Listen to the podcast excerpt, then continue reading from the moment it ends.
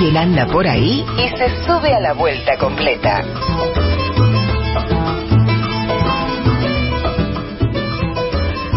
Le damos la bienvenida a Adolfo Pérez Esquivel, Premio Nobel de la Paz, eh, activista. Bueno, Adolfo, muchas gracias como siempre por atendernos. Los saludamos en la 530, Víctor Mastrangelo y Andrea Recupero. Hola, ¿cómo están ustedes? Muy bien, muy bien. Muchas gracias eh, una vez más por, por esta comunicación. Eh, Adolfo, lo, lo, lo, queremos consultar, obviamente, porque eh, usted es uno de los líderes mundiales que están advirtiendo sobre lo que está sucediendo en Brasil y sobre el escenario que se abre paso mañana, ¿verdad? Con advertencias sobre un eventual eh, golpe de Estado.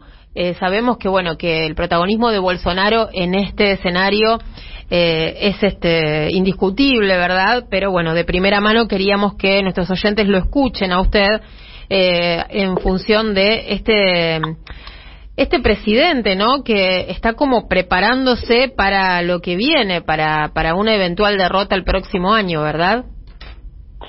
Bueno, sí, Bolsonaro eh, es eh, lamentablemente un una señal muy peligrosa para la democracia no solo de Brasil, sino de América Latina.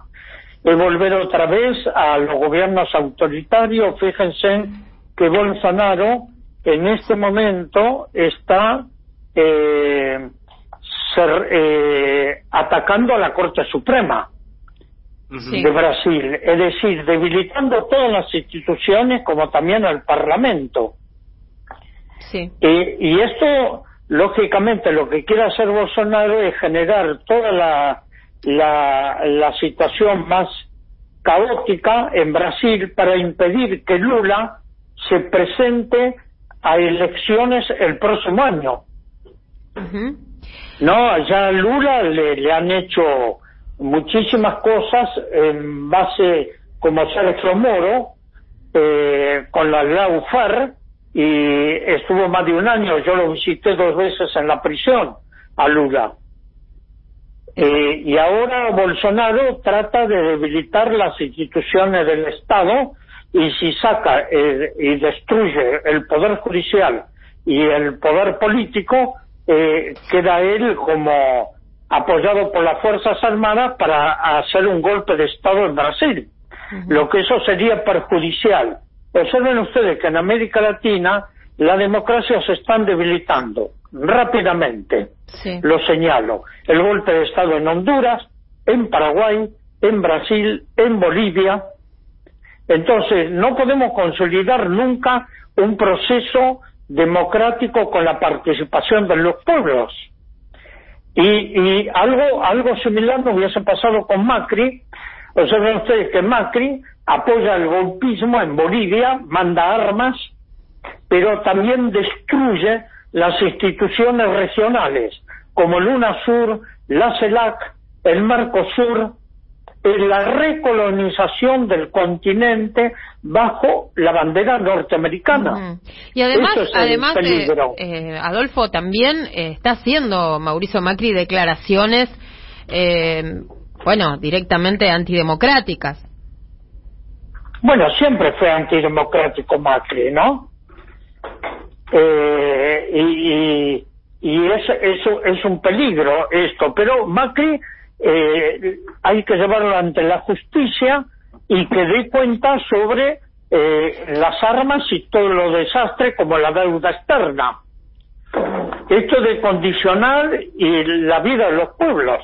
En el caso de Brasil es, es lamentable lo que está ocurriendo, pero el pueblo se va a tener que unir y resistir los embates de Bolsonaro, porque sabe Bolsonaro que él no puede seguir más, eh, no va a ser reelecto.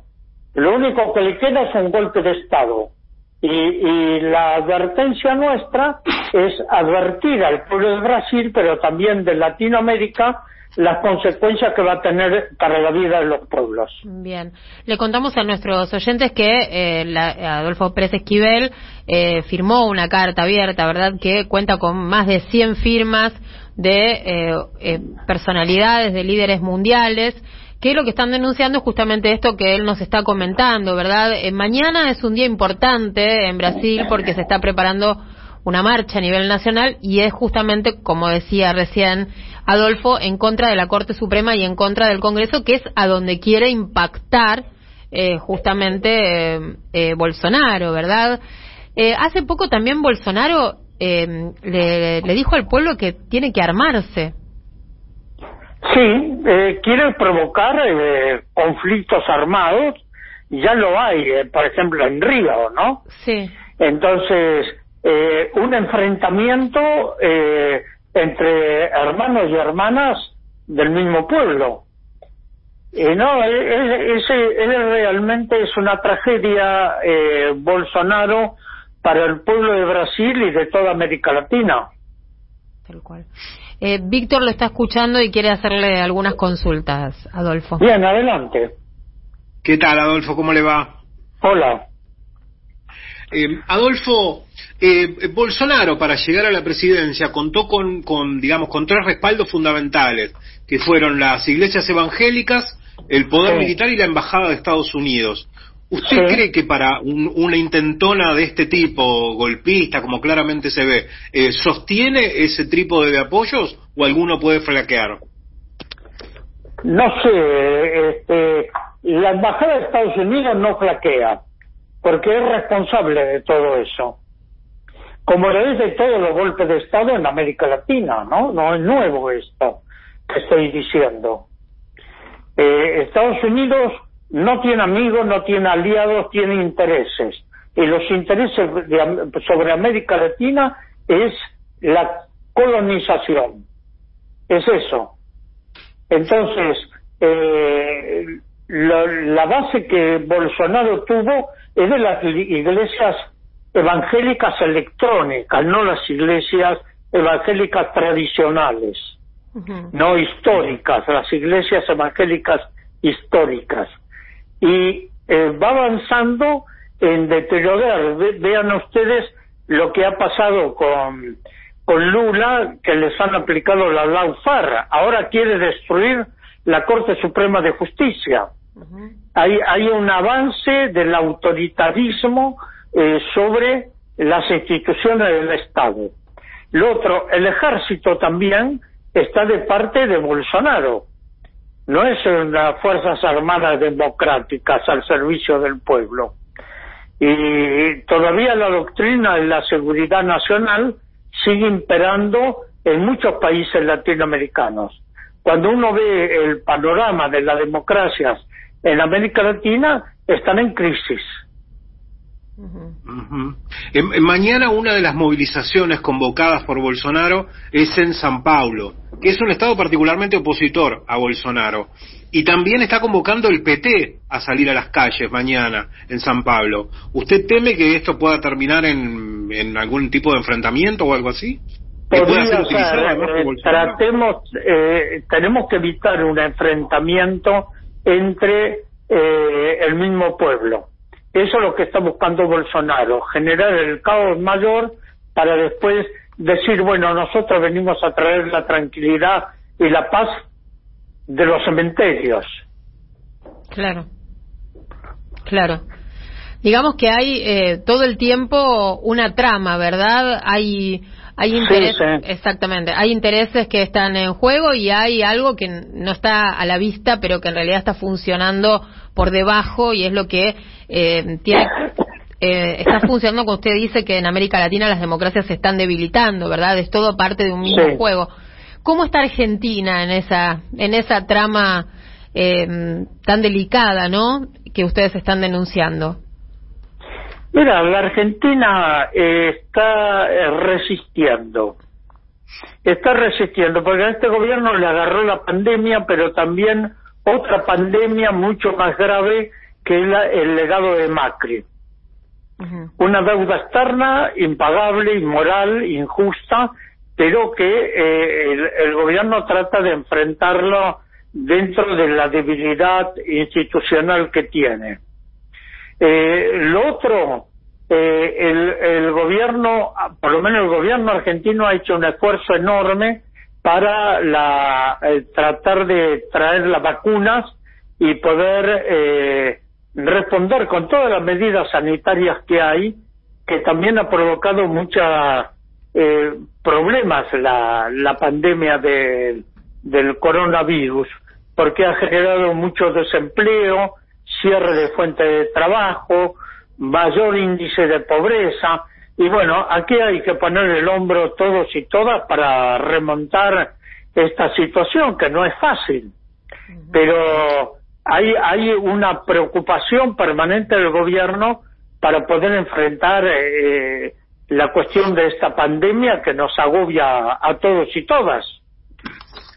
Adolfo, le quiero hacer una consulta. Hay, hay llamémosle un, nuevo fenómeno en, la Argentina, eh, surgido, creo yo, a raíz del fracaso del, macrismo y de la derecha eh, en el gobierno, eh, y también un poco inflado y empujado por, por los medios hegemónicos, que es esta, esta derecha que se hace llamar liberal libertaria. ¿Qué opinión le merecen estos personajes y este fenómeno que no solo se da en la Argentina, se da también en otros países?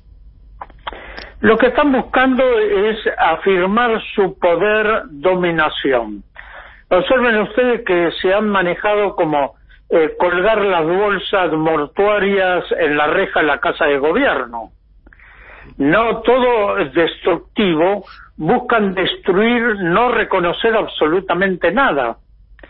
No, y esto es peligroso, es peligroso, lo mismo está pasando en Brasil, está pasando en otros países. Ahora, los gobiernos democráticos tienen que unirse. Hoy en América Latina tenemos poco, poca capacidad de unión porque fíjense ustedes lo que está pasando en Chile, en Colombia, un genocidio eh, que hay que llevarlo a la Corte Penal Internacional, pero la, situación allá eh, en, México, la grande dificultades que tiene el gobierno mexicano para poder poner límites y controlar no solo el narcotráfico, sino la violencia social que están viviendo.